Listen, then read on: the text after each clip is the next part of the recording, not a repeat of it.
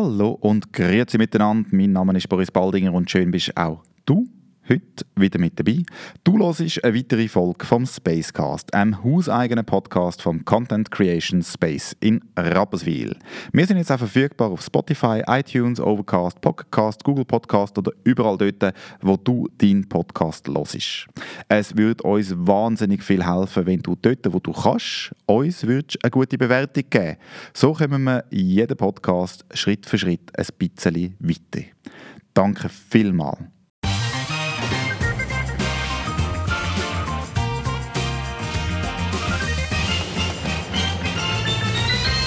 Kommen wir zu unserem heutigen Gast.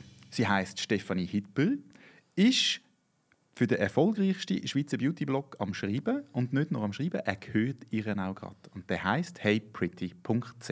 Hallo Steffi. Hallo Boris, guten Morgen. Guten Morgen. Du dich doch mal für unsere Zuhörer vorstellen. Ich, das ist äh, recht, äh, das ist eine steile Vorlage, weil ich weiß nicht genau, wie viel das ich schwätzen jetzt. So viel, so, so, viel du willst, ich bremse dich dann, wenn also es gut, einfach reingrätschen. Äh, nein, ich bin Steffi, ich musste lachen, Stefanie Hipper, ich habe immer das Gefühl, meine Mutter so, was habe ich gemacht? Stefanie ist immer so ganz seriös. Nein, ich bin Steffi, ich bin äh, 45, ich wohne in Zürich und ich äh, blogge seit sechs Jahren auf HeyPretty, also jetzt dann sechs Jahre, auf heypretty.ch und ähm, das ist so ein meine grosse Leidenschaft, würde ich sagen, die ich auch zum Teil zu einem Business machen konnte. Und äh, ich tue einfach mehr oder weniger, entweder schwätze ich den ganzen Tag oder ich schreibe den ganzen Tag oder es ist eine Kombination. Aber es ist immer recht viel Output von meiner Seite. Mhm. Das Gut. ist so ein bisschen mein Leben. Ich glaube, heute wäre ein Tag, wo du recht viel schwätzen und nachher dann in das Schreiben, Schreiben übergehen äh, Super ist das, ist das ein Vorschlag, wenn wir das so machen? Wunderbar. Die erste Frage, die ich für dich habe, ist, wo liegt denn eigentlich dein Ursprung? Also so geografisch und emotional und alles. Und alles. Ah, und alles, yes, das geht. Ähm, also ich bin äh, in der Schweiz geboren, aber ich bin in Amerika aufgewachsen. Und ich bin bis äh, zwölf knapp bin ich in Kalifornien gewesen, mhm. mit meinen Eltern logischerweise. Mhm. Und ähm, ich glaube, das ist so die Tatsache, dass ich dann wirklich so als früher Teenager dann quasi in die Schweiz gekommen bin. Ich kann nicht mal sagen zurückkommen, mhm. aber äh, wirklich einfach so ein bisschen alles müssen zügeln. Ja. Und ähm, ich habe das Gefühl, dass mich so Amerika recht prägt hat. Auch irgendwie mhm. so. Ich habe immer das Gefühl, es ist eine Ausrede, wieso dass ich so outgoing bin und die ganze Zeit so viel schwätze. Aber ich habe eine Schwester, die genau die gleiche Kindheit hatte wie ich und sie ist nicht so. Also es ist sicher, Amerika hat da ein bisschen mitgespielt. Aber okay. ja, es ist, äh, das ist sicher ein recht grosser Teil auch von vielen äh, Entscheidungen, die ich nachher gefällt habe, als ich in der Schweiz war und weißt, irgendwie so als Buchhändlerin gearbeitet in einem englischen Buchladen und einfach immer sehr viel mit, mit, mit, mit der englischen Sprache gearbeitet, weil ja. es einfach quasi hatte, gratis okay. bekommen oder? Okay. Ja. Was hat denn die USA wirklich mit dir gemacht? Du sagst, sie hat dich prägt. Kannst du dort noch ein bisschen mehr ins Detail hineingehen? Also in welchem Sinn hat dich das prägt, wenn du jetzt dort also ich habe das Gefühl, es ist vor allem, also ich meine, ich muss auch sagen, meine Eltern sind Schweizer, mein Vater ist Akademiker, mhm. also das ist jetzt nicht ein super äh, extravertierter Mensch ja. als Geologe, aber ähm, ich habe das Gefühl, dass ich dort in der Kindheit schon ganz, ganz früh, und das ist auch, also ich finde, ich find, das ist wirklich das Schulsystem, mm. ähm, habe ich so erlebt, dass ich von Anfang an, also wirklich schon, ich kann mich erinnern, erste Klasse, wo man einfach irgendwie wirklich irgendwie knapp irgendwie so am, am Lehren schreiben und, und mm. lesen ist, mm.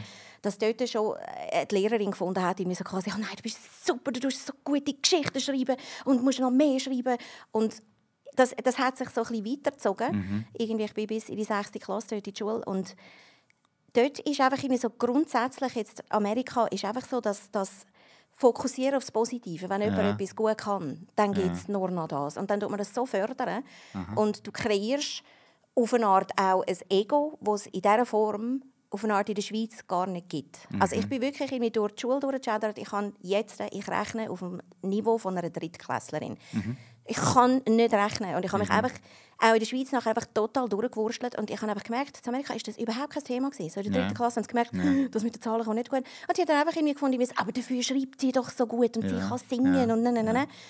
Und so die Förderung, die positive Förderung ja. und immer einfach irgendwie... Äh, das Talent eigentlich erkennen ja, und, und, fördern. Ja, und eben nicht auf die Schwächen fokussieren. Mhm. Das habe ich dann wirklich recht brutal müssen erleben, als ich in die Schweiz gekommen bin. Oder irgendwie so Ende 6. Klasse, irgendwie da gelandet, irgendwie in Zürich, Hönk und dann ich bin mir einfach gewöhnt. Also eben, man wird ein bisschen zu einer Rampensau angezüchtet, finde Ja, ich. ja, Oder ja. in Amerika habe ich wirklich das Gefühl, ich bin so talentiert im, im, im ich weiß eben, also weißt, irgendwie so, ich, ich bin immer die, die können schreiben, oder?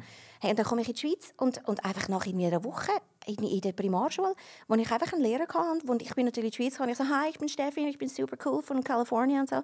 Und der Lehrer hat einfach irgendwie gefunden, hey, wer bist du? Sitz ab, du kannst. Und hat irgendwie gefunden, ich kann ja überhaupt nicht rechnen, ich kann kein Deutsch, ich kann keine Rechtschreibung und ich soll einfach bitte, und das ist ein Zitat, Klappe heben und absitzen, oder? Und einfach Alright. dass wirklich einfach so, das hat sich eigentlich bei denen Zeck und einfach irgendwie so, wenn ich gemerkt habe, dass die Lehrpersonen da in der Schweiz überhaupt nicht hat können umgehen mit dem, dass ich einfach irgendwie komme und finde, es ist doch gleich, wenn ich nicht kann rechnen, schau mal, ich bin im Fall mega lustig und so. Und das, ist, das hat überhaupt nicht funktioniert. Und einfach so, dass das wollen abdrucken und immer wieder hören, irgendwie so quasi, hey, das ist uns total gleich, wenn du, wenn du jetzt findest, du kannst schreiben, jetzt sitzt du an und wenn du den, den, den Nominativ vom Genitiv nicht kannst unterscheiden dann wird nichts aus dir.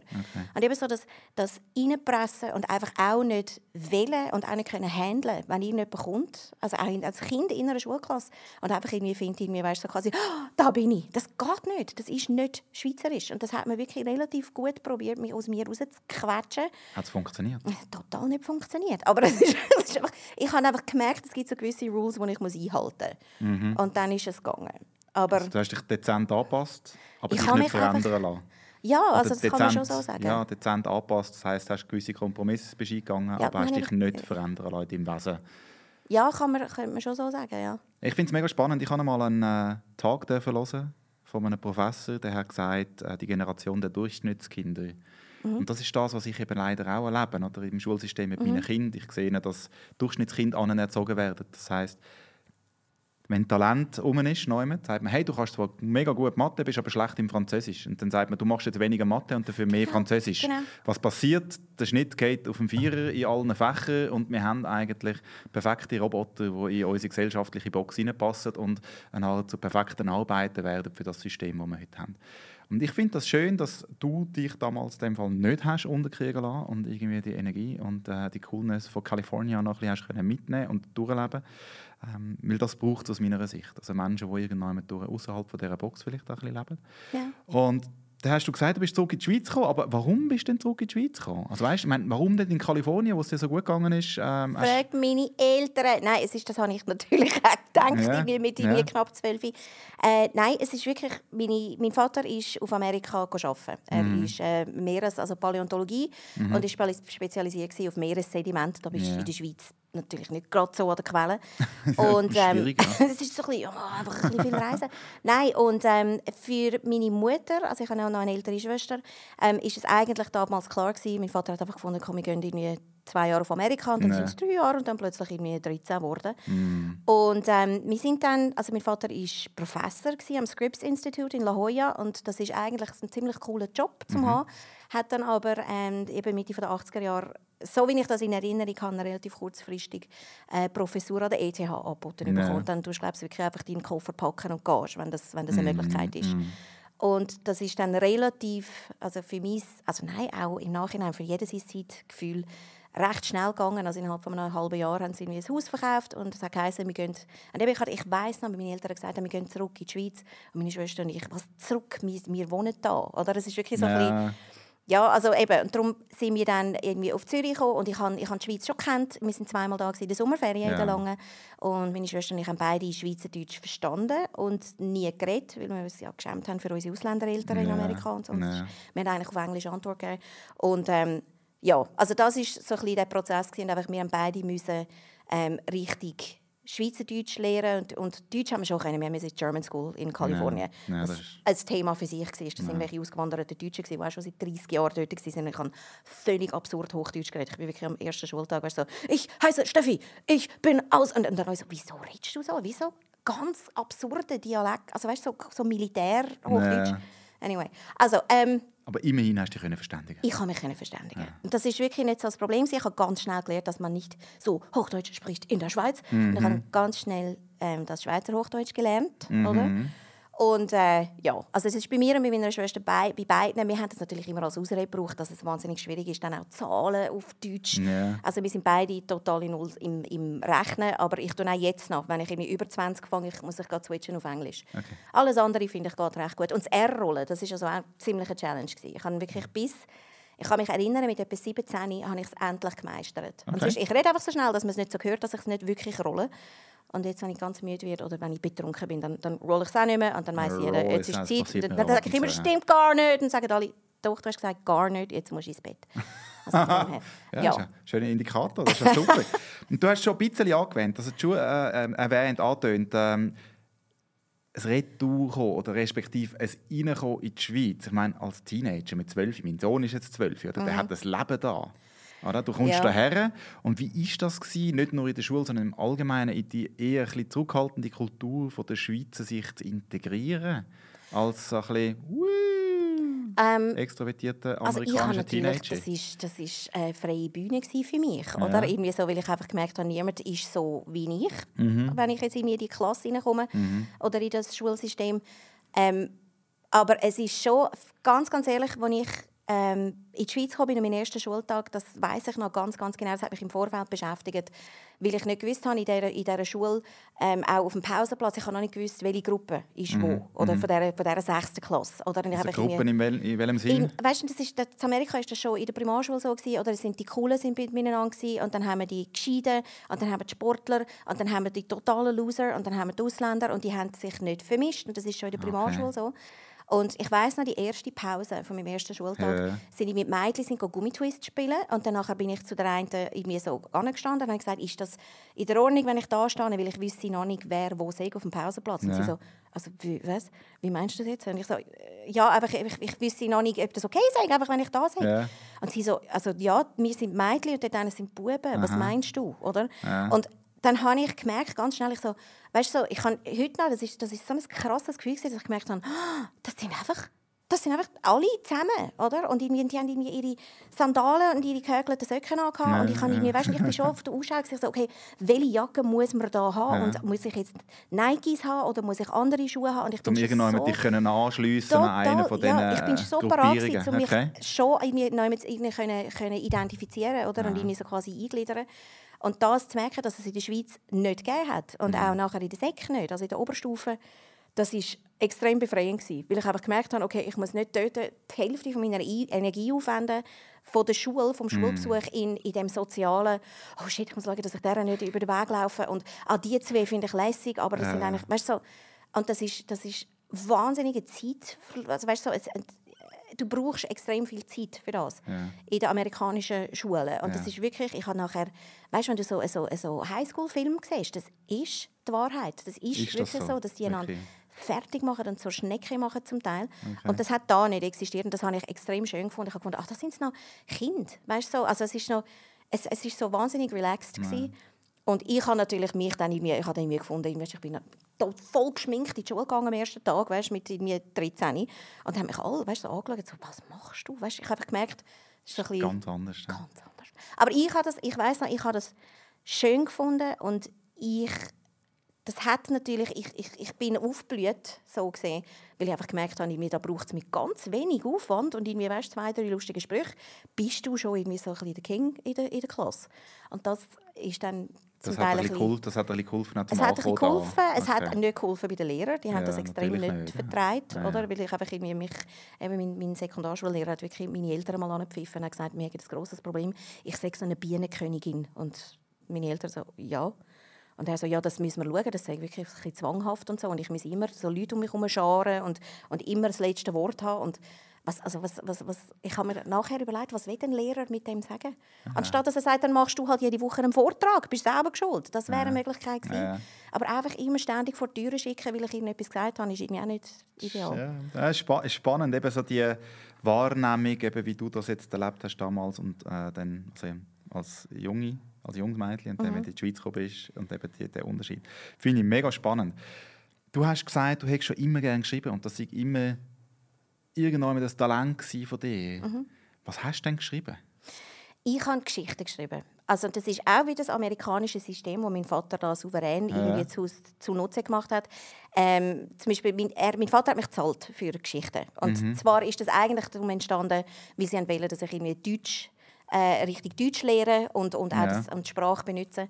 Und ich habe nämlich 2 Dollar bekommen, glaube Das ist recht viel Geld für irgendwie so eine A4-Seite vorne und hinten. Ja. Und ähm, ich habe dort so ein bisschen angefangen zu schreiben und wir haben in der Primarschule haben wir ein Projekt gehabt, irgendwie so eine Projektwoche, wo jeder ein Buch gemacht hat. Mhm. Und ich habe da auch eine hochdramatische Geschichte geschrieben mit irgendwie Eltern, die sich scheiden lassen und der Vater wird verschossen und am Schluss, also es ist wirklich tot. Und ich habe das Buch immer noch, ich finde es total lustig. Und dort habe ich beschlossen, habe ich wirklich gefunden, irgendwie so, aha, weil ich habe immer extrem viel gelesen. Also ich bin mhm. so ein. Total blödes Kind, wo einfach meine Mutter gesagt hat, geh raus, geh spielen. Und habe einfach mein Buch genommen, bin unter dem Baum gelegen und habe gelesen. Also es ist mhm. wirklich durch das Lesen hat sich bei mir einfach eine wahnsinnig neue Welt aufgetan. Mm. Ich habe mhm. früh gelesen und auch viel gelesen. Und dort habe ich einfach gefunden, das will ich auch können, so Welten nee. kreieren und so Sachen nee. erfinden. Und das habe ich immer okay. extrem gerne gemacht und habe natürlich den Entschluss gefasst, ja. irgendwie schon als, also ich weiss noch, mit irgendwie schon zu Amerika habe ich gefunden, ich werde Bestseller-Autorin. Das war okay. das Berufsziel gewesen, ja. eigentlich. Und nicht einfach Autorin, sondern ja. Bestseller-Autorin. Ja, und dann bist du in die Schweiz gekommen, hast da die Schule fertig gemacht, hast eine Ausbildung gemacht. Mhm. Als was denn? Äh, ich habe eine Lehre gemacht als Sortimentsbuchhändlerin. Mhm. Auch so ein bisschen aus der Not heraus, weil ich nicht gewusst habe, das war auch schwierig für mich, ja, in die Schweiz zu kommen. Ja. Dann nach einem Jahr heisst es so, was willst du werden, der Beruf? Ja. Und ich so, was? Weil ich bin immer davon ausgegangen, ich gehe bis 20 irgendwie mindestens ins College ja, und so. Genau. Und ähm, dann habe ich einfach aus der Not heraus, weil ich gewusst habe, ich muss eine Lehre machen, habe ich dann, äh, bin ich auf Buchhändlerin gekommen. Ich fand cool, weißt du, so, ich, ja. ich lese gerne. Und ähm, habe ja, eine dreijährige Lehre gemacht in einem englischen Buchladen hier in Zürich. Ja. Und das ist natürlich, die haben mich genommen, weil ich zweisprachig bin. Ja, natürlich. Ja. Und äh, das ist, ich würde es sofort wieder machen. Ganz, ganz eine coole Lehre. Ja. Es ist, es ist also noch hart, finde ich, so mit 15 arbeiten. Ich weißt, zuerst mal ein halbes Jahr lang Bücher auspacken und so. Aber ähm, ich habe die Lehre und die Ausbildung an sich auch cool gefunden. Mhm. Weil es mhm. hat auch, ich finde, es entspricht meinem Wesen total, wie du lehrst über alles, die mhm. ganze Literatur, du musst überall jedes Stichwort musst du können einordnen, ja. schlicht einfach sagen, wo steht das in der Buchhandlung ja. und du weißt über alles Bescheid, aber ja. nur uh, wenig, weißt ja. so. Und es ist wirklich, ich habe immer gefunden, so, ich, ich, es ist so eine wahnsinnig coole Allgemeinbildung, mit null Tiefe. Ja. Aber du kannst überall mitschwätzen. Oder? Und wenigstens so Cocktailgespräche. Ja, und dann einfach irgendwie... sagen, so ein Apro-Gespräch. Genau. Du kannst immer so noch hey, deine zwei Cent so, dazugeben. Ich kann immer noch irgendeine Autorin ja, schmeißen ja, und dann, wenn sie in die Tiefe geht, sage ich immer so, oh, willst du auch noch mal Prosecco? Und dann bin ich weg. Weißt, das ist so, so Aber das ist super, es war eine super Lebensschule. Gewesen. Genau. Und, aber bist du denn auf diesem Beruf geblieben oder was ist denn nach dieser Ausbildung passiert? Also ich habe noch, glaube ich, zwei Jahre auf dem Beruf gearbeitet. Ich habe auch das im, im, in der Buchhandlung total lässig gefunden, an der Bahnhofstrasse ähm, mm. sehr internationale Kunden und auch wahnsinnig viel gelesen. Und ähm, in dieser Zeit, ich habe immer so, ich, ich, habe wahnsinnig, ich war ein MTV-Kind. Und mhm. dann hat MTV irgendwie Moderatoren gesucht und ich bin einfach wirklich gesegnet mit einem leicht unverhältnismäßigen Selbstvertrauen. Und mhm. ich habe einfach irgendwie gefunden, jetzt bewerbe ich mich und ich werde irgendwie ein VJ, das war mein neues Berufsziel. Gewesen. Und ähm, das ist lustigerweise nichts geworden aus meiner Bewerbung. Aber ähm, in dieser Zeit äh, habe ich dann gesehen, dass ein äh, Radiosender aufgeht. Das habe ich irgendwann in einem Szenenblättchen gelesen und dass die Moderatoren und also das ganze Team suchen. Mhm. Dann habe ich dann dort äh, bei dem 105 beworben, wo ich dann bei Basel war. Dann habe ich mhm. gefunden, why not? Und ähm, die hat mich dann angestellt als Musikredaktorin, weil ich halt ja. mein ganze unnütze Wissen an irgendwie ständig stundenlang MTV schaue. Ja. Und ich habe sehr viel Musik gehört. Und dann ja. bin ich, ja, dann bin ich wirklich von, von, von der Buchhandlung zum Radio. Und dort hast du reden dort konnte ich nicht reden. Er hat mich, ich wollte als Moderatorin arbeiten ja. und er hat gefunden, das geht mit meiner Stimme sicher nicht. Ah, Aber äh, okay. ich habe das Probeaufnahmen gemacht und dann ja. hat mein Chef gefunden, äh, nein, ich glaube okay. nicht, das nervt ein bisschen. Aber ähm, dann hat es mich in die Musikredaktion da und dann ist wirklich ein paar Monate später ist, äh, haben sie einen englischen Moderator angestellt, ja. einen, einen, italienischen Engländer. Aha. Und ähm, die haben dann ganz schnell gemerkt, dass der nicht allein auf den Sender kann. Und das ist der Grant Benson gewesen. und der ist das Hinterletzte war wirklich wahnsinnig lustig, aber man hat ihn einfach nicht verstanden. Oder? Und dann haben sie gesagt, okay, die Steffi stellen wir jetzt einfach quasi als Sidekick in und sie tut übersetzen, was ja. der Grant sagt. Was natürlich völlig nicht funktioniert hat, ja. weil es so der ganz klassische, weißt du, so, oh, now it's 4 o'clock in the afternoon. And und dann, ich, ich habe einfach immer gefunden, das ist so bescheuert, was der macht. Er war irgendwie 15 Jahre älter ja. als wir alle dort drin. so ein Jugendsender. Und dann habe ich halt angefangen, halt sehr Freestyle übersetzen und, ja. oder einfach dann zum Teil überhaupt nichts mehr. Oder manchmal hat er etwas gesagt. Und dann habe ich gesagt, irgendwie so, er hat jetzt etwas erzählt aber er versteht mich eh nicht, also erzähle ich euch, was er für grusige Schuhe hat heute. Und das hat sich dann so ein bisschen, oder das, er hat dann mit der Zeit haben dann Leute kommentiert und haben gesagt, Steffi sagt überhaupt nicht das, was du sagst. Oder? Und Ja. dann haben wir dann, ist, ist eine recht coole Dynamik entstanden und dann so ein bisschen, ich durfte so reinschlittern Ja. ähm, ins, ins, in die Moderation Okay. als, als Co-Moderatorin Okay. und dann ist es relativ schnell ja, also ich sage jetzt mal auf eine gute Art eskaliert, weil ich dann irgendwie eigene Sendungen Ja. machen und das ist eine recht coole Zeit gewesen, weil ich habe recht müssen äh, so ein bisschen dicke Haut haben, weil Mhm. es haben ganz viele Leute haben keine Freude gehabt an meiner Stimme, weil ich bin jetzt, weißt, du, das ist jetzt irgendwie 20 Jahre her Mhm. und ich bin, als ich jünger war, bin, wenn ich aufgeregt bin, wenn ich weiss, es ist live on air und das ganze technische, wenn du musst eine Sendung fahren, dann werde ich noch viel viel schneller und ich rede viel schneller, ich bin so ein bisschen hysterisch und, äh, und das ist so einfach eine Stimmlage, die es eigentlich überhaupt nicht vertreibt im Radio. okay. Und es hat wirklich, es hat, es hat, ähm, es hat Petitionen gegeben. Es haben also Hörer haben sich zusammengetan und Unterschriften gesammelt, dass man mich vom Sender nimmt. Und es ist wirklich so ein Fall von entweder findest du es total lässig, also ich glaube, äh, wahrscheinlich ist es so, dass ich weiß doch auch nicht, 25 Prozent der Leute haben es total cool gefunden und haben mich gern gelost und die anderen haben einfach abgestellt, wenn ich, wenn ich gekommen bin. Und das ist so ein bisschen ein Learning gewesen. und einfach eben auch wieder das mit mir so, ich muss es einfach durchziehen, oder? Ich kann nicht plötzlich können Patty Boser raushängen und sagen, ja und jetzt machen wir das und das bin einfach nicht ich. Eben, oder? Du bist dir selber treu geblieben. Wieder, das klingt immer so füdlig, ich weiß auch nicht. Ich bin mir halt treu geblieben. Nein, ich finde, das, das, das muss nicht füdelig tönen. Ich finde, das ist etwas, wo, wenn man es kann sagen kann, ist man an einem guten Punkt im Leben. Weil dann hat man entschieden, dass man nicht irgendwann gesellschaftskonform möchte unterwegs sein, sondern wo man sagt, ich bin ich. Deal damit oder lass es bleiben. Und das Ja. finde ich ist etwas Schönes. Also so, wenn man sich selber kennt und wenn man weiß, wer man ist.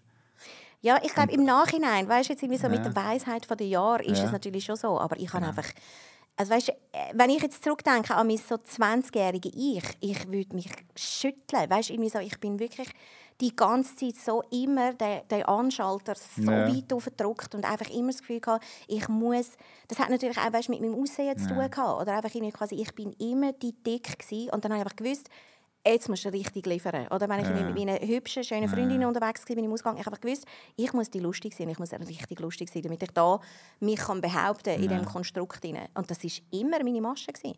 Alle haben gefunden, irgendwie so quasi, okay, wir wollen jetzt vielleicht nicht mit ihr ins Bett, aber sie ist mega lustig. Also weißt, good time mit der Steffi. Und das ist einfach, das ist so ein, so ein Teil auch von meinem Wesen, den ich eigentlich immer mitgenommen habe, dass ich einfach gefunden habe, irgendwie so quasi, hey, das ist mein Ding, ich, kann, ich, bin, ich bin der Entertainer. Oder? Und einfach erst, weißt du, so, eben, mit, mit 30, 40 fängst du an so ein bisschen entspannen, finde ich, so, ich muss gar nicht die ganze Zeit Klappen offen haben, man findet mich auch so okay. Weißt, du, so, ah, das, ist, das ist schön. Das haben wahrscheinlich die meisten, aber bei mir ist es vielleicht ein bisschen extremer. gewesen. Okay. Und dann irgendwann hast du, äh, nach ein paar Jahren hast du dann mal gesagt, okay, das ist nichts mehr für mich. Ähm, dann ist irgendwie das Schreiben gekommen. Ja, also ich muss ganz ehrlich sagen, für mich ist das Schreiben äh, ganz klar auch mit der Familiengründung. Das ist wirklich Ja. etwa gleichzeitig passiert. Oder? Ja. Weil ich, habe, äh, eben, ich, bin, ich bin schon u lang mit meinem, mit meinem äh, Mann zusammen, mit dem Nick. Und, Ja. ähm, wir haben zu dieser Radiozeit, wo ich wirklich viel unterwegs war, ähm, sind wir zusammengekommen, haben geheiratet und es ist eigentlich klar gewesen, wir haben gefunden, wir, so, wir wollen eigentlich Kinder haben. Und das ist so ein bisschen, ich war ja 28 gewesen dort, dann habe ich gefunden, ja, wieso nicht? Oder irgendwie so quasi. Ähm, und ich habe dann ähm, zwei Töchter, habe ich jetzt, und wo die Kleine auf die Welt kam, ist, ich bin immer noch äh, beim, beim 105 gewesen, beim Radio, immer noch in Muttenz bei Basel. Und durch das Pendeln, wir sind irgendwie zwei Stunden Tür zu Tür und irgendwie so, der, mein Mann hat meine Kids in die Ja. Krippe gebracht. Ja. Und, äh, ich bin live auf Sendung und in die Krippe Leute da und sagen irgendwie so, äh, die eine hat Fieber, musst du sie holen in Alb Albisrieden oder wo auch immer. Ähm, ich habe gemerkt, das wird, ich habe immer das Gefühl, gehabt, ich kann das total rocken und es ist ein cooles Konstrukt gewesen. Ich konnte immer zwei Tage fix arbeiten. Es hat sich total gut einrichten lassen. Ich habe immer auch wollen weiterarbeiten. Ich bin nie die, gewesen, die gefunden ich bin jetzt einfach Vollzeitmami. Ja. Aber es ist einfach so unpraktisch geworden. Dann habe ich gefunden, ähm, ich habe immer gerne geschrieben und also immer gelesen und geschrieben und habe dann schon in der Radiozeiten wirklich angefangen Kolumnen zu schreiben fürs Radio und dann einfach auch selber irgendwie für irgendwelche Szenenheftchen. Und ähm, habe dann beschlossen, also ich habe gefunden, das wäre die perfekte Lösung, ist, wenn ich eigentlich die Heimen am Schreiben bin, Bestseller-Autorin wieder, und, äh, und meine Kids sind irgendwie so Krippe und in der Schule und so und ich kann einfach easy von die aus schreiben. Ähm, Und dann ist wieder so ein bisschen Amerika in mir durchgebrochen, Ja. weil es einfach sehr typisch ist, auch für meinen Werdegang, ist, dass ich gefunden habe, okay, ich möchte schreiben. Also, dann habe ich einfach den Annabelle und den Bolero und den Tagesanzeiger und der Sonntagszeitung einfach Bewerbungen geschickt. Ich habe gesagt, ich bin die Steffi, ich habe Radio gemacht, jetzt bin ich Ihre Mami und ich will gerne für euch schreiben.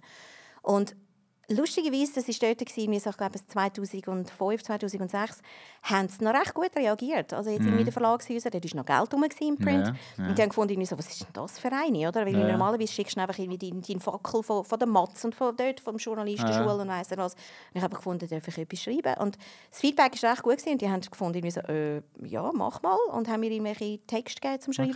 Okay. Und ähm, einfach, ich kann mich recht gut irgendwie durchbullshitten und das habe ich halt auch vom Radio her gelernt gehabt, oder? Ich meine, ich auch dort eine Redaktion machen und Text schreiben. Fake it till you make it.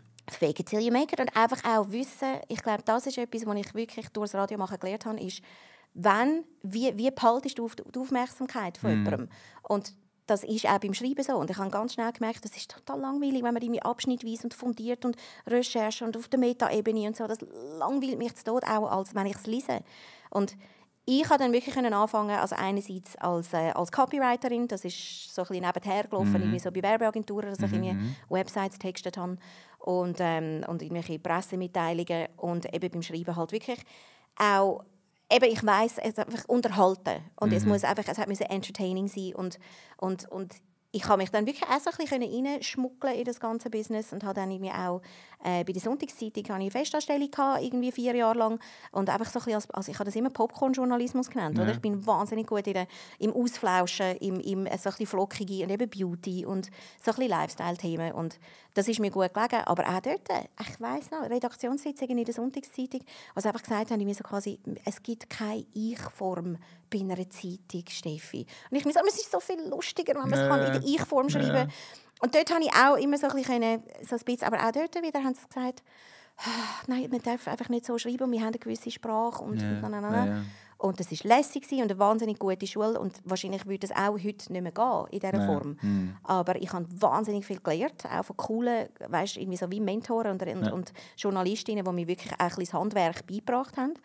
Und, äh, aber auch dort gemerkt, irgendwie so quasi irgendwie so, es hat mich immer so ein bisschen unter den Nägeln gekribbelt, wenn man mich in eine, in eine Form hineinpresst. Und beim, als Werbetexterin sowieso. Oder? Ja. Das kann ich. Ich kann schon abstellen und einfach genau das machen, was der Ja. Kunde will.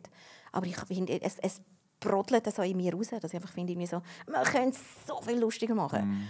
Mhm. Oder? Und dort ist, das ist auch ein, ein Teil, gewesen, ich, ich greife jetzt wahrscheinlich völlig vor, sorry, aber auch wegen dem habe ich den Blog angefangen. Schön hast du das gerade erwähnt äh, mit dem Blog, äh, weil meine nächste Frage, die ich da in meine Notizen ansteht, und wann ist der Blog gekommen? Nahtlos. Es war das perfekte Timing. Einerseits habe ich mir gefunden beim Schreiben, weißt, wenn die die fünfte Person, also ich habe Auslöser war auch gewesen, zum Beispiel, darf ich, darf ich ein bisschen ausholen? Ich habe dort eine Geschichte gemacht, zum Beispiel für äh, ein Kochmagazin. Ja. Und ich bin irgendwie, habe müssen irgendwie ins Wallis auf die Jagd gehen mit irgendwelchen Förstern, die dann selber das Zeug zubereiten und weißt, so Sterneköche sind und weiss was. Und ich musste so ganz eine langweilige Geschichte schreiben für das Magazin, wie wir irgendwie dann gehen wandern und dann, und dann, dann weißt, mitgehen auf die Jagd. Aber das ist so viel lustiger gewesen, die ganze Situation. Ich als Stadtbeere mit der roten Lippe, mit diesen absurden irgendwie Walliser Jäger auf dem Berg am Morgen um drei. Und ich hab, das, das ist so ein Schlüsselmoment gewesen, wo ich habe, ich habe nachher irgendwie ein achtseitiges Feature abgegeben, das so langweilig war. Und jeder hätte das können schreiben weißt du, der das einfach gemacht Ja, hat. ja. Und es war so viel lustiger, gewesen, was ich erlebt habe und wie die Ja. auf mich reagiert haben und einfach die ganze Situation. Und dort habe ich gefunden, so, jetzt muss ich einfach etwas machen, wo ich darf, eben Ja. die Steffi-Sicht Ja. und ich schreiben. Ja. Und das war zeitgleich, gewesen, ähm, das ist so 2011, 12 so um das herum, ähm, habe ich, schon, ich habe mich schon ein bisschen, ich habe immer wahnsinnig gerne Beauty gehabt und auch beim Schreiben habe ich immer, wenn ich, ich habe viele Artikel pitched, irgendwie so verschiedene Zeitschriften als Selbstständige und es hat sehr oft einen Beauty-Fokus gehabt und so und das war einfach irgendwie so ein bisschen eine Leidenschaft von mir und ich habe durch das habe ich dann mir das Netzwerk müssen aufbauen mit diesen ganzen ähm, PR-Kontakten aus der Beauty-Industrie. und äh, auch verschiedene Magazine einfach nur Beauty geschrieben. Und zeitgleich, also eben mit dem quasi, ich würde gerne etwas Eigenes machen. Und eigentlich ist ähm, die Idee vom Bloggen ist entstanden, weil ich einfach mit diesen mit diesen PR-Leuten von diesen grossen Beauty-Brands ähm, geredet habe. Und sie haben dann zum Teil angefangen zu sagen, irgendwie so, äh, ja, kennst du übrigens einfach so beiläufig noch irgendeinen Beauty-Blog aus der Schweiz? Weil eben New York oder London oder wo immer die Headquarters sind, haben gesagt, wir sollten anfangen mit so Bloggern zusammenzuarbeiten. Ja. Aber es, und die haben einfach gesagt, wir finden gar nichts in der Schweiz, kennst du Ja. irgendetwas? Und dann bin ich ein bisschen Recherche machen. Ich habe schon natürlich sehr viel online gemacht, aber Ja. ich bin nie ein wahnsinniger Blogleser gewesen. Ja. Und habe dann ein bisschen angefangen zu recherchieren und gemerkt, irgendwie so, es gibt gar nichts. Oder eben das, was ich dann gefunden Ja. habe, ah, ist, habe ich einfach total schlecht gefunden. Und ich irgendwie so, «Ah, das könnte ich ja tausendmal besser. Wieder einfach Ego, wo finde ich Ja. so, es ist ja logisch, dass ich das besser kann. Ja, oder? natürlich, ja. Und ähm, dann habe ich mir gefunden, es ist, es ist perfektes Timing gewesen, auch weil dort ist gerade so die erste Welle von, äh, von den grossen Verlagshäusern, die kein Geld mehr hatten. Und irgendwie gerade Tamedia ist literally, wo ich gefunden habe, ich würde eigentlich noch gerne einen Blog machen, hat Tamedia äh, Zusammenarbeit mit allen, also jetzt bei der Sonntagszeitung, alle Freien herausgestellt. Und habe gesagt, ab vom einen Tag auf den anderen, jetzt muss das einfach die Redaktion rocken. Und das war auch ein klares Signal, gewesen, dass ich gefunden habe, ich muss, okay, jetzt muss ich glaube ich, wirklich irgendetwas, irgendein Ja. Standbein finden, auch online, äh, wo ich nicht abhängig bin davon, ob jetzt das Magazin sagt, wir haben Budget oder nicht. Ja. Oder? Und dann habe ich ja, einfach irgendwie so. äh, Zuerst ist, ist eine Option, dass ich ähm, das allenfalls mit einer Kollegin zusammen mache, die bei der Annabelle war, Ja. damals mit meinem Beauty-Blog. Und dann habe ich aber ganz schnell gemerkt, irgendwie so, ich- nein, ich möchte diese Vorschriften nicht haben. Und wir müssen es, es mit einem Verlagshaus im Rücken und irgendwie sagen, dass, dass die sagen, wir haben Kunden, die wir irgendwie gerne auf dem Blog hätten oder dass sie reinschwätzen. Und ähm, und das ist wirklich einfach, ich weiß noch genau, als ich dann den Blog aufgesetzt habe mit einem Freund von mir zusammen, der einfach den ganzen technischen Teil irgendwie geholfen hat. Und ich habe mich ein bisschen nicht gespürt, also am Anfang, die ersten paar Monate vom Bloggen, habe ich die Freiheit natürlich so lässig gefunden und also ich, ich, es ist so ein bisschen Gaggy-Gate, habe ich das genannt, weil ich einfach irgendwie, das ist so ein Wort gewesen, wo ich total viel gesagt habe, irgendwie so, nein, das finde ich so gaggy, das müssen wir jetzt wirklich nicht machen. Und dann habe ich natürlich all die schönen Beauty-Produkte gehabt und habe mir gefunden, äh, nein, das, das finde ich jetzt, der, der Mascara finde ich jetzt total gaggy. Ich noch, ich habe einen von meinen ersten Blogbeiträgen über Dior, wunderschöne Sommerkollektion und dann habe ich irgendwie ausgeholt und ihr etwas erzählt, wo ich geschrieben habe, gaggy und dann so gefettet und weißt, du, ich habe mich völlig nicht mehr gespürt, weil ich so, oh, es sagt niemand, dass du nicht darfst gaggy schreiben Ja. Ich schreibe das jetzt gerade dreimal, Ja. oder? Und dann habe ich einfach gemerkt, als ich den Blog gelauncht habe, ist das aus PR-Sicht natürlich, hat es natürlich Brands gehabt, die gefunden haben, und einfach irgendwie so ein bisschen, sie haben Ja. gefunden, es ist zwar lustig, aber es passt jetzt eigentlich nicht zu unserem Corporate Image. Und es hat schon zwei, drei so Situationen gegeben, wo, wo, wo Brands am Anfang haben gefunden, irgendwie so, also falls das möglich wäre, ich habe halt immer noch im Print geschafft, sie haben mich nicht ganz vor den Kopf Ja, stoßen, ja, ja. aber ähm, dass sie gefunden haben, ob es eventuell möglich wäre, dass ich vielleicht auf meinem Blog nicht unbedingt über ihre Produkte schreibe. Und das hat mich natürlich tief beleidigt.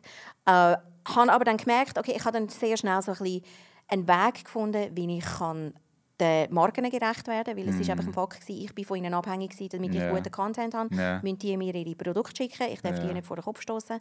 Und es ist aber immer viel mehr um meine Person gegangen und die Art, wie ich schreibe, als äh, ob ich jetzt irgendwie Produkt irgendwie, weißt, dass ich gesagt habe, das ist jetzt ganz schlecht. Ja. Das gibt es auch bei Blogs, dass jemand Ja. sagt, irgendwie, und ich bin nicht so eine kritische. Ich meine, wir können das, also sagen wir es so, ich habe immer gefunden, Amerika, if you don't have anything nice to say, don't say anything at all. Und das ist auch auf dem Blog so bei mir, auch Mhm. jetzt noch. Wenn ich, das mache ich sozusagen nie, dass ich irgendetwas verreisse. Dann weil ich lieber nicht drüber. Dann schreibe ich einfach nicht drüber, weil ich habe ein Gestell voll wahr, das ich Ja. Mhm. lässig finde. Und dann möchte ich irgendwie gar keine Zeit verlieren mit diesen negativen Sachen. Und das ist beim Bloggen, habe ich mir gemerkt, mit, auch mit der Credibility, ich habe von Anfang an gefunden, irgendwie so, eben, ich möchte nicht den Fokus legen auf irgendwie so Produkte-Reviews, wo ich sage, das ist nicht gut, weil gerade in der Beauty ist alles wahnsinnig subjektiv. Das Shampoo, das ich heute Morgen benutzt habe, das mich total glücklich macht, hättest du heute Morgen auf deine Haare und gesagt, das ist der grösste Scheiß, dann hättest du den Kübel gerührt. Oder? Und äh, das, ist, das habe ich einfach gefunden, beim Bloggen ist ganz wichtig, dass du das nicht vergisst. Dass das einfach deine Meinung ist und du hast ganz viele Leser, die anders sind als du. Ja. Also eben, jetzt habe ich die Frage vergessen, vor lauter Schwätzen.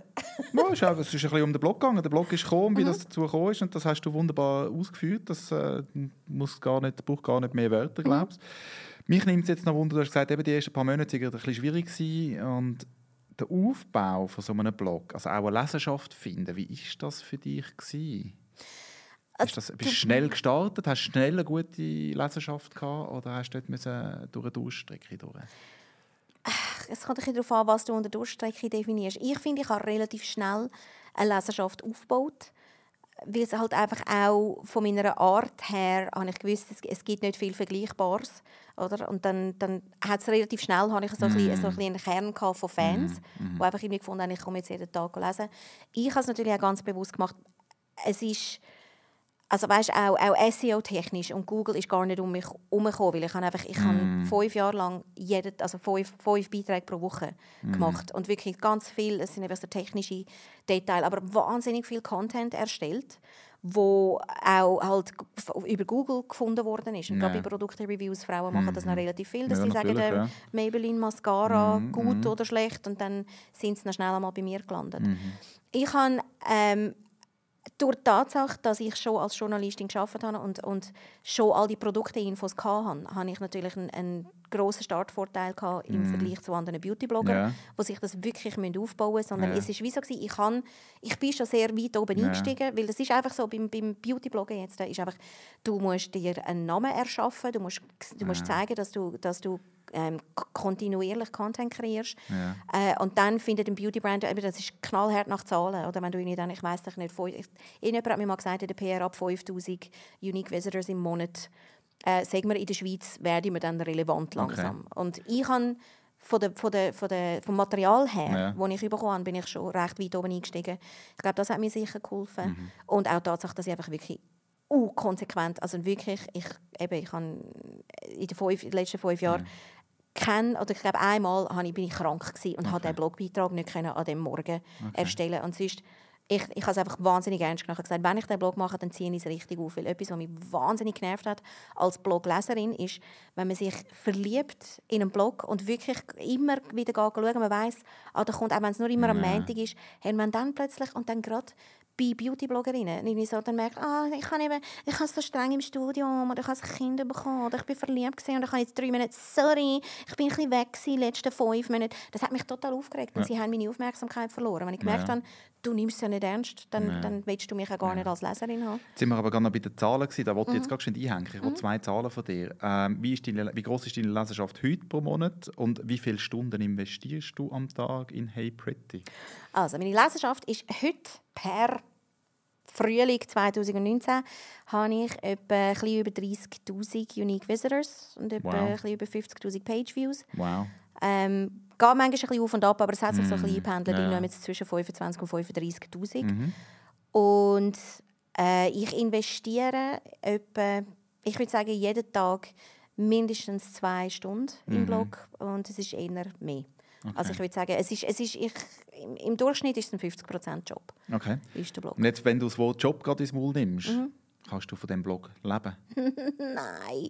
Nein, ich kann nicht davon leben. Mhm. Ich weiß nicht, ob ich einen wahnsinnig hohen Lebensstandard habe, aber äh, es ist, ich, ich kann nicht vom Bloggen leben. Und ich muss mir den Blog blöd gesagt querfinanzieren mit Schreibaufträgen sowieso. Als freie Journalistin? Als freie Journalistin, ja. als Copywriter, als ja. Werbetexterin. Okay. Und ähm, ich, es ist noch, also ich, ich bin da relativ offen. Ich kann in einem guten Monat mit Hey Pretty kann ich, kann ich irgendwie bis zu 5000 Franken verdienen, wenn ich gute mhm. Sponsor-Posts habe oder irgendwie eine mhm. Kooperation, die ich nie eingeschenkt habe. Aber es gibt auch Monate, wo ich vielleicht 1000 Franken verdiene. Nee. Und das lange dann nicht. Das lange nicht, ja. Weil, eben, und ich habe eine Familie und ja. mein Mann ist Polygraph und ich kann nicht einen Banker heiraten, der irgendwie einfach Zehntausende jeden Monat einbringt. Und äh, ja, also ich, ich ja, ich muss wirklich ich muss recht ja. arbeiten. Ich habe jetzt eben gerade auch darauf noch eine Nachfolgefrage. Und mhm. zwar schreibst du auf äh, Hey Pretty, wenn man klickt, irgendwie, wer bist denn du überhaupt, mhm. steht, dass du, willst, äh, also, dass du tust, unabhängig schreiben und du mhm. möchtest unabhängig bleiben. Und dort ist ja dann irgendwie so ein bisschen die äh, Vereinbarkeit zwischen Authentizität oder? Mhm. und zahlten Sponsored Content. Wie ja. handhabst du das? Wie bleibst du und jetzt nehme ich das wieder ins Multi, dir selber treu. Mhm. Es ist beim Bloggen sagt man, wirft man sehr schnell um mit dem Wort Credibility, aber es ist yeah. wirklich so. Und man verliert sehr schnell Credibility und das erlebe ich auch. Yeah. Gerade äh, durch, durch Instagram, wo dann noch dazugekommen mm ist. Mm ähm, für mich ist es vor allem wichtig, wenn ich sage, ich will unabhängig bleiben, sage ich, das ist so ein bisschen schlampig, dass ich sage, ich, unabhängig heisst bei mir, ich darf es mit allen machen. Und ich möchte nicht müssen irgendwie sagen, irgendwie so, oh nein, das sollte ich jetzt nicht machen, weil... Und, ähm, also jetzt, ähm, du hast jetzt mit L'Oreal geschafft, jetzt kannst du nicht mehr genau. mit Maybelline zusammen arbeiten oder ist, Mac. Eben, genau, das, sind, das sind genau so Geschichten. Und das ist für mich von Anfang an wahnsinnig wichtig gewesen, dass ich mich nicht irgendwie auf irgendeinen gewissen Brand fokussiere. Und das ist aber auch, ganz ehrlich, von der Gegebenheit her, es hat auch keinen Brand gegeben, der gesagt hat, Steffi, wir geben dir 20'000 Franken, wenn du jetzt nur noch über unsere Produkte schreibst. Das Hättest du denn ja gesagt? Ich weiß es nicht. Wenn ich in die Ferien will, vielleicht schon. Nein, hätte ich nicht. aber äh, es ist einfach, weißt du, den Mittelweg zu finden. Ich ja. habe einfach immer gefunden, es ist, das ist doch machbar, dass ja. ich mit allen Brands kann arbeiten kann. Und das ist ja. von meiner Seite wirklich wahnsinnig. Ich muss aktiv mich auch immer darum bemühen, dass ich irgendwie ja. sage, okay, ich habe jetzt irgendwie gerade mit Mac eine Kooperation gehabt, dann möchte ich aber jetzt mit Smashbox, wo ein vergleichbarer mm. Brand ist aus einem anderen Haus, mm. möchte ich aber auch immer noch zusammenarbeiten, ja. weil die lässiges Zeug haben. Ja. Und durch das, dass es, also ich finde das wahnsinnig wichtig, und das ist etwas, was mich extrem nervt an Blogs oder an Influencer jetzt generell, ist, wenn Geld geflossen ist, wenn man bezahlt worden ist für einen Beitrag und das nicht ausweist. Und das gibt es immer noch ja. extrem viel. Und ich habe einfach von Anfang an gesagt, wenn ich eine Kooperation habe, ja. und das ist literally, ich habe jetzt gerade meinen Blogplan anschauen, ich habe in den letzten vier Wochen keinen einzigen Sponsor-Post gehabt. Mhm. Und ich, ich bin einfach eine schlechte Geschäftsfrau. Ich habe das irgendwie gar nicht checken. Und ich so, okay, weil dann schnalle ich erst jetzt, oh, ich habe auch nichts verdient mit dem Blog diesen Monat. Ja. Aber, Viel investiert und nichts verdient. Ja, aber das ist, das ist für mich jetzt wie so, so, schon so selbstverständlich, mm. dass ich in die Zeit investiere, dass das, eben, vielleicht müsste ich mir noch mehr so Gedanken machen. Aber ja. äh, wenn ich eine Kooperation hatte, die gezahlt worden ist, und ich mit einem Brand zusammengearbeitet habe und sie haben mir Geld gegeben, dann ist das immer aus? ausgewiesen. Ja. Und äh, eben, das ist, das ist jetzt nochmal eine Stufe mehr mit Blogs in Deutschland, wo das jetzt einfach auch die rechtliche Situation ja. anders ist. Äh, und mich irritiert das, wenn ich einen Blogbeitrag lese, wo der Titel irgendwie Ausrufezeichen, Werbung, großgeschrieben, Ausrufezeichen und dann ich war neulich bei DM. Irgendwie, also das irritiert mich als Leser, wenn du ja. irgendwie so zugepumpt wirst von ähm, Sponsored Content und äh, irgendwie Werbung, weil, weil Ortsnennung, habe ich ja, letztens genau. gesehen. Völlig absurd. Ich kann ja. nicht einmal mehr in Zürich auf der Gelbrock stehen sagen... also Produkt getaggt. Genau. Oder, oder du bist genau. irgendwann unterwegs mit einer Kollegin und dann Werbung will Account Tag. Ich finde das absurd, hm. weil wenn man das alles jetzt so muss machen und weißt, ich finde immer, wenn du Geld bekommen hast, musst du das transparent mm. zeigen. Ja. Deutschland geht jetzt einfach mit dem Gesetz durch, oder? Und, ja. und weil es einfach nicht anders funktioniert hat. Genau, genau. Weil es einfach, und ich verstehe das, es war so ein ja. wilder Westen. Gewesen. Ich, für mich war die Lösung wirklich so, gewesen, dass ich es immer ausweise, wenn, wenn ich Geld bekomme oder jetzt, wenn ich einen, einen Blogbeitrag habe, wo ich äh, äh, eine Pressereise habe für das Produkt mm. oder ich habe einen Spa-Review, dann steht das und eben auch, das, es steht auch überall äh, auf jedem Bild und jedem Blogbeitrag, dass das Pressesamples ist, dass klar ist, ich habe das nicht gekauft mit meinem eigenen Geld. Spannend ist, du hast vorhin etwas angewähnt mit den Influencern. Ähm, meine nächste Frage ist so ein bisschen Mitbewerber damals und Mitbewerber heute. Wie, wie ist das für dich? Ich meine, wenn ich heute auf Instagram schaue und die ganzen Beauty-Blogs, dann sind das ähm, spindeldürre, äh, braunbrennte, hübsche, blonde Mädels, die irgendwann durch einen Beauty-Blog oder ähm, so einen Lifestyle- und Beauty-Blog mhm. haben, mhm. ähm, wo dann halbnackt irgendwie auf Instagram ein Produkt in die Kamera heben und ähm, wie gehst du mit dem um? Damals und heute. Damals hat es ja, glaube ich, nicht viel Konkurrenz gegeben. Mhm. Und heute habe ich das Gefühl, pff, es ist zu viel. Also für mich ist es so, für in Sachen Blogs, muss ich ganz ehrlich sagen, als ich gestartet bin, habe ich gefunden, mm. äh, es hat niemand, der auf dem Level auch von Knowledge über die Produkte und über Hautpflege und so, mm. das ist einfach das ist etwas, wo man sich muss einschaffen muss und wo man auch muss können das Wissen transportieren Wenn ich irgendwie jemandem erkläre, wieso das jetzt die Creme, die 300 Franken kostet, welche Technologie drin steckt, das mm. muss können, den, den, den Preis auch rechtfertigen. Yeah. Ähm, ich glaube, man muss einfach wirklich dort wie unterscheiden. Ähm, ob du jetzt ein Blog bist, wo das wirklich die, die Infos kannst transportieren weil Instagram ist das Problem, du hast gar keine Zeit und keinen Platz und hast die Aufmerksamkeit nicht zum Sachen erklären, mm. oder? Sondern es ist sehr visuell. Du musst einfach mm. irgendwie sagen, entweder bin ich das Bikini-Model und heb die Creme in die Kamera, dann ist das auch legitim. Aber ich bin immer fest davon überzeugt, dass das einem Brand nichts nützt, gerade im Beauty-Bereich. Ähm, klar, der Lippenstift ist etwas anderes. Da musst du nicht mhm. wissen, was es für Inhaltsstoffe oder wie, sondern das, das kannst du einfach wirklich sehr visuell zeigen. Ja. Aber gerade bei Skincare, und das ist ein riesen Markt, musst du es erklären. Und das nützt auch nichts, wenn dir eine 20-Jährige erklärt, was die Anti-Aging-Creme kann. Und da habe ich natürlich den mega Vorteil gehabt, oder? Ich bin auch jetzt die Situation, oder? Es ist einfach ja. irgendwie so, wenn ich, es hat, also in der Beauty-Industrie ist es immer noch so, sie machen wahnsinnig viele Events. Früher sind das ja. auch Presse-Events ja. äh, mit einer PowerPoint-Präsentation, ja. wo man das alles erklärt hat. Und heute sind das Influencer-Events. Und ich bin letzte Woche wieder an drei gewesen, hintereinander. Und ich bin zum Teil einfach um 15 Jahre die Älteste im Raum. Das gibt es auch, oder? Bis, mhm. bis so Sachen. Ähm, ich habe oder ich bilde mir wenigstens ein, ich habe eine kleine Sonderstellung, dass man einfach irgendwie, ich bin so ein bisschen Grand, nein, ist eben nicht, ich bin nicht eine Grand Dame, aber einfach irgendwie, man, man, kennt mich in der Szene und auch jüngere Bloggerinnen und Influencerinnen wissen irgendwie so quasi, ah, das ist die Steffi, die hat sowieso, die, die, die kommt das sowieso über. Ja. Das ist wirklich, ich muss mich nicht mehr um, um meinen Namen äh, okay. kümmern, ja. oder? Und irgendwie sagen, ich muss an die Events gehen, damit ich die Produkte bekomme. Ähm, ich erlebe es natürlich so, das ist, das ist knallhart, oder? wenn ich mir gerade bei grossen Beauty-Brands, dass die sagen, vorher haben sie vielleicht keine Strategie gehabt, nee. äh, online, dass sie gesagt haben, sorry, wir arbeiten nicht mit Bloggern zusammen. Und nee. ich höre das wirklich in den letzten paar Jahren jede Woche mindestens einmal von jemandem, der sagt, sorry, wir haben kein Budget. Ja. Und das ja, «Sorry, das... wir haben kein Budget» könnte ich mir auf ein T-Shirt drucken und wenn wir jetzt in die Kamera schauen, ich habe gerade den Mittelfinger aufgestreckt. Das ist bei mir im letzten Jahr einfach habe ich einfach irgendwie gefunden, so läuft das nicht mehr. Dass Brands einfach irgendwie sagen, wir haben kein Budget, weil natürlich PR-Agentur oder PR-Person von einer, von einer Marke ja. ist natürlich interessiert. Äh, ohne Geld ausgeben, an Coverage anzukommen, ja. dass, dass man über die Produkte Das hat berichtet. auch Influencer-Marketing und die Wahrnehmung von Influencer-Marketing und auch eben all die jungen Menschen, die das Gefühl haben, hey, mega cool, ich komme Produkt über mhm. und schreibe darüber.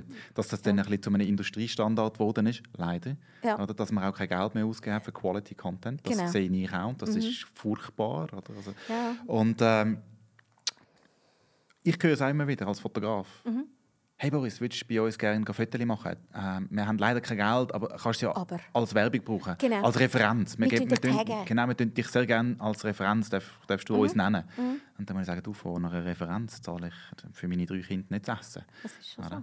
Und dann sage ich, nein, danke. Also ich sage danke, aber mhm. nein, danke. Oder? Ja. Und äh, bleib aber immer freundlich, weil mhm. es findet sich sicher jemand, der für die Leute arbeitet. Ja. Aber mhm. schön ist, dass es immer noch Menschen gibt, und ich hoffe auch bei dir, Brands gibt, die das schätzen, wenn man effektiv noch mit Arbeit drin steckt und das dann auch vergüten. Ja. Weil ich habe noch so wie Glück, dass ich noch Menschen habe, die in meine Arbeit vertrauen und die das schätzen und die das mhm. auch zahlen. Mhm. Und das hat sich bei mir auf jeden Fall auch gezeigt. Ja. Oder? Also ich habe durch das Aufkommen von Instagram, das ist wirklich so ein bisschen 2015 wirklich ja. dann so ein bisschen, äh, genau. einschneidend geworden, mhm. weil dann die Leute, die Marken, die Beauty-Marken, die ich mit denen zusammen also ich sage zusammen arbeiten, für sie ist es einfach, wir schicken Produkte und Steffi schreibt ja, gratis. Genau. Ähm, die haben wenigstens ein Konzept müssen erstellen, wie sie mit diesen Influencern umgehen. Mm. Und das ist für mich eigentlich noch dankbar als Bloggerin, weil sie haben mir, sie haben nicht mehr können sagen, wir haben keine Strategie, ja. oder? Und die ganze Diskussion von PR sagt, das ist das Budget vom Marketing, das Marketing sagt, das ist das Budget vom Digitalen etc. Ähm, das ist mir eigentlich zu gut gekommen, weil sie sich wenigstens haben Gedanken machen und, und auch haben müssen mir können klare Antworten geben ja. Aber auch knallhart, ich bin jetzt ganz ehrlich, es hat ganz viele Marken, wo, wo äh, es ist ganz ein, schwierige, ein schwieriger Moment, weil ich die PR Frauen meistens auch persönlich gut ja. kennen, wenn sie mir ins Gesicht sagen, Steffi, es tut mir so leid, aber eben New York und Paris und wherever die Headquarters haben gesagt, wir dürfen nur noch mit Influencern arbeiten, die mehr als 20'000 Follower haben. Und das ist dann einfach auch, das gehört dann auch dazu, mm. wenn sie es nicht ausdeutschen, dass sie auch sagen, ja, das sind dann halt wirklich auch Influencerinnen, die sind so erfolgreich, weil sie 20 sind, weil sie eine Top-Figur haben und weil sie einfach ihren Lifestyle so können präsentieren können, dass es also das aspirational Aspekt ja. hat. Ja. Und das sind ganz viele Brands, sind auf das aufgesprungen, mhm. wirklich irgendwie so in den letzten zwei Jahren, was für mich einerseits ein bisschen schwierig war, mhm. weil aber ich gewusst habe, ich kann und will da auch gar nicht mithalten, ja. weil es langweilt mich als Content, ja. ich finde es total schön, ja. ich finde, du bist ein hübsches Kind, aber wenn ich, wenn ich bei einer einfach beim zehn, zum zehnten Mal das gleiche Foto sehe, einfach in einem anderen Setting und sie hebt einfach jedes Mal liegt irgendein anderes Produkt zu ihren Füßen, finde ich das langweilig und ich glaube, das ist eigentlich eine Altersfrage, Nein, aber das finde ich jetzt spannend. Ich habe ja zwei Teenager daheim. Sogar meine Töchter schnallen das.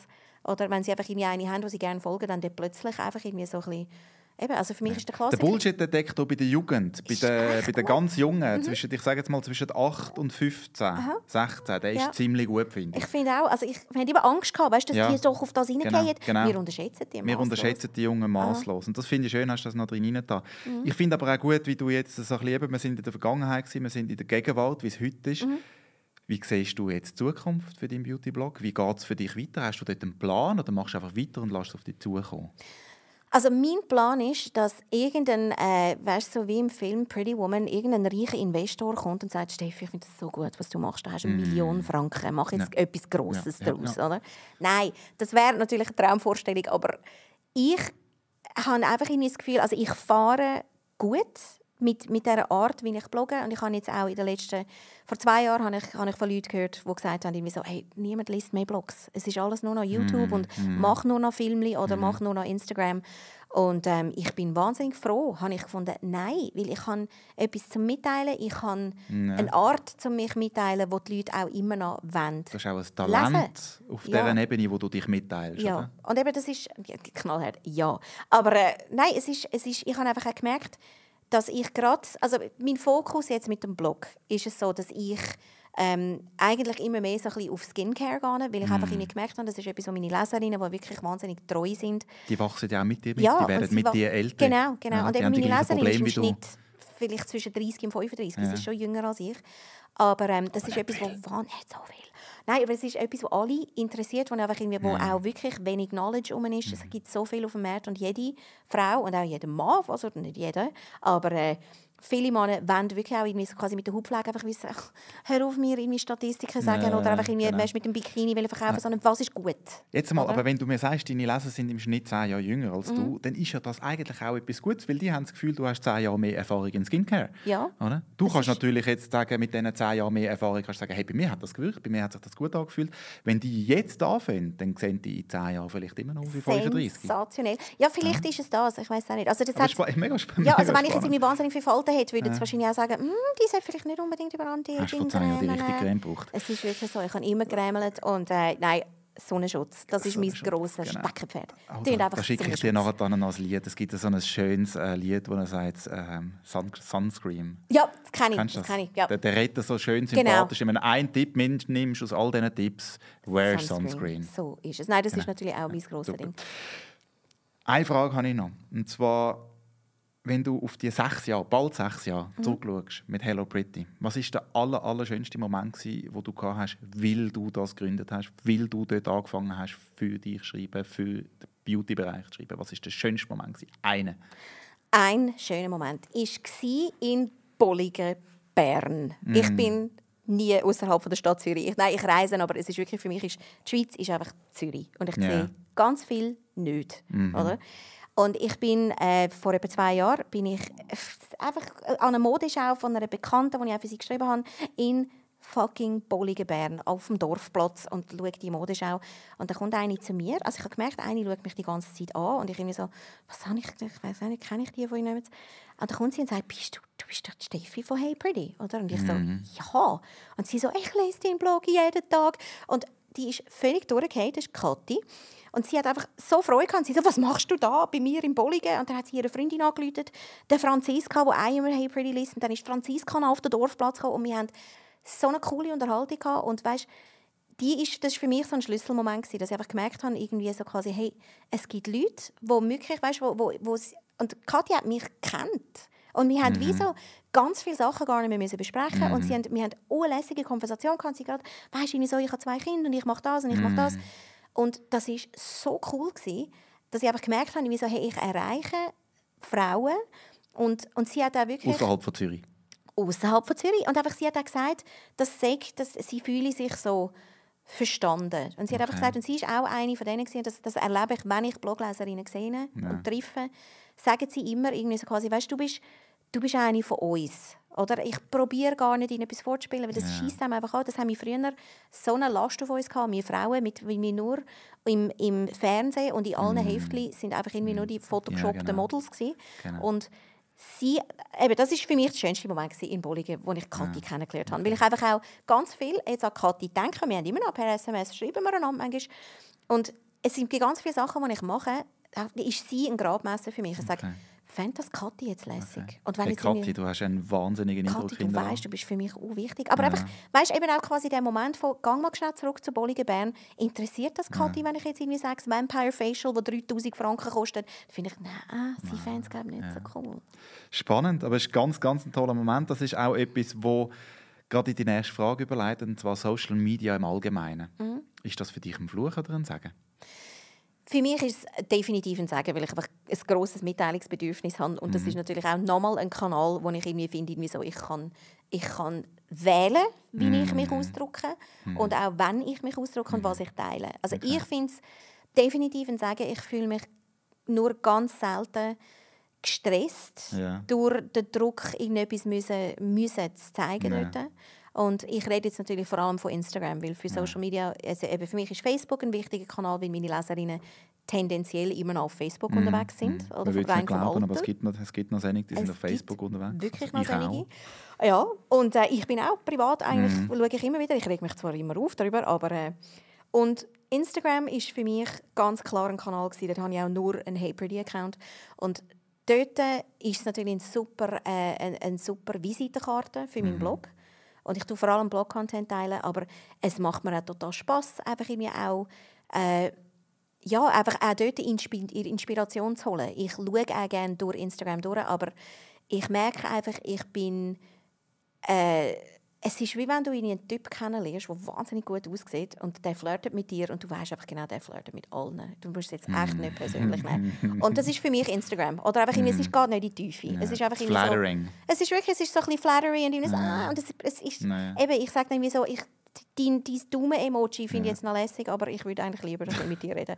Aber ja, ich finde Social Media total lässig, aber ich glaube, ich bin auf eine Art ein bisschen abgeklärt auch, Ja. dass ich einfach genau, ich habe das Gefühl, ich weiß, wenn ich es muss nutzen und ich habe auch eingesehen, rein auf einem Business-Level, ähm, dass ich dort nie wieder ein Influencer werden weil ich einfach irgendwie äh, für das bin ich einfach, habe ich die falsche Ästhetik, also sehe ich und ich bin auch ein bisschen zu alt dafür, ähm, rein auch optisch und, äh, und ich hätte knallhart einfach müssen vor vier Jahren Follower kaufen, weil ich habe wirklich das Gefühl, eben, ich, ich rede mit Brands, die sagen, sorry, ab unter 10'000 Follower können wir nicht mit dir zusammenarbeiten, dann sage ich, dann, dann arbeiten die halt Aber mit schön dir. hast du keine gekauft. Ja, Auch dort, bin, äh, eben, aber es ist, ist, Ja. Ich finde das ganz okay. Ähm, wenn du unseren Hörern irgendetwas willst mitgeben irgendetwas, was wäre das? leck mir, ist jetzt gerade so ein bisschen, ähm, es ist so ein bisschen beauty-technisch, wäre meine Mission definitiv das, dass ich sage, irgendwie so, benutze Sunscreen, wirklich, einen Sonnenschutz täglich. Ähm, und dass sich Hautpflege, gute Hautpflege lohnt. Das ist nicht einfach ein Marketing-Ding. Und ganz generell und spirituell ähm, würde ich natürlich sagen, irgendwie so, hey, glaub an deine Stärken. Und wenn du weißt, du kannst etwas gut, dann steh dazu. Und bist ein kleiner Amerikaner und denk an die dicke Steffi, die kann irgendwie in einem Raum voller 20-Jährigen stehen und einfach irgendwie finden, ich bin so gut. und das ist einfach so ein bisschen über äh, ein bisschen wegkommen von dem, von dem Also ein schweizerischen bisschen, bisschen mehr Steffi. bis mehr Steffi. Das ist, das ist unser neuer Slogan. Nein, aber einfach irgendwie so, es ist okay, ein bisschen eingebildet sein und stolz sein auf gewisse Ja. Sachen, wenn du etwas kannst Ja. dann bist du stolz und steh dazu und sag, wenn Mhm. jemand sagt, irgendwie so quasi, hey, das hast du total gut gemacht, kannst du sagen, gell? Und nicht einfach, nein, es ist im Land, das ist sicher nicht. Einfach wegkommen, vor allem Frauen, von dem, von dem immer entschuldigen und irgendwie Ja. weißt du, nein, ich habe es eigentlich gar nicht, es ist so Zufall, Ja. ich habe es gar nicht verdient. Ja. Es ist okay zu sagen, irgendwie so, mal habe ich, ich, Tipp. ich, Ja. habe es gut gemacht. Mega gut. Sehr ein schöner Tipp. Ein Buch, das man lesen sollte, Musik oder ein Podcast, wo man hören sollte, oder ein Video oder ein Film, wo man sehen sollte. Jesus Gott, das sind jetzt auch. Also, Also, äh, du musst nicht alles beantworten, einfach was dir gerade was dir gerade in den Sinn kommt. Einfach so, wenn du sagst, irgendwie, das würde ich empfehlen. Ich als Steffi finde das super. Ich als Steffi finde ähm, auf YouTube Caroline Hirons finde ich extrem empfehlenswert. Das ist eine äh, britische Skincare-Expertin, die noch älter ist als ich. Okay. Sie ist wahnsinnig lustig und sie Ja. kommt extrem gut raus. Das Ja. finde ich unlässig zum Ja. Hören. Es kommen viele Infos, also die kann ich sehr empfehlen. Und äh, sonst, ga- ich, ich kann irgendwie sonst... Das ist, wir tun sie gerne verlinken auf, äh, in den Show Notes, Mhm. dass ihr da nicht müsst googeln Und ähm, wenn unsere Hörer jetzt mehr möchten über dich erfahren, wo darf ich sie denn anschicken in dem grossen, weiten Internet? Dann gehen Sie einfach auf www.heypretty.ch oder auch auf Instagram. Da kommt man auch wieder zu meinem Blog. Tönt doch der Steffi helfen, dass sie auf 20'000 Follower kommt auf Instagram. Dann darf sie auch wieder mit den grossen Brands zusammenarbeiten. Und das ohne Bikini. Ich finde es super. ohne Bikini. So. Steffi, ich danke dir vielmals. Hast du dir heute Zeit genommen, um vom grossen Zürich ins kleine Rapperswil zu kommen, in Content Creation Space. Ich schätze das wahnsinnig sehr. Kleine Notiz am Rand. Du bist die allererste Frau im Spacecast. Sicher nicht. Sehr schockierend, aber ich schaffe daran, dass noch mehr Frauen wie du mit so viel Energie daherkommen auf Rapperswil und ihre Geschichte erzählen. Merci viel, viel mal. Danke dir, Boris. Das war. Und zum Schluss noch das. Alle Folgen und Show Notes vom Spacecast findet ihr auf contentcreation.space spacecast. Der Podcast selber möchte gerne ohne Werbung auskommen. Darum haben wir ein Patreon eingerichtet. Ihr findet das unter patreon.com slash contentcreationspace. Ihr könnt uns dort mit einem kleinen monatlichen Beitrag unterstützen, damit wir auch in Zukunft können auf Werbeeinblendungen verzichten. Ihr würdet uns wahnsinnig helfen mit dem. Unter allen, die im Januar 2020 mindestens sechs Monate Patreon unterstützen sind, verlosen Karin und ich einen ganzen Tag im Content Creation Space, wo wir mit und für dich Content produzieren. Das wäre es auch schon wieder gewesen mit dieser Episode vom Spacecast. Ich hoffe, du hast ein bisschen etwas lernen und profitieren und würde mich sehr freuen, wenn auch du das nächste Mal wieder mit dabei bist. Ciao zusammen.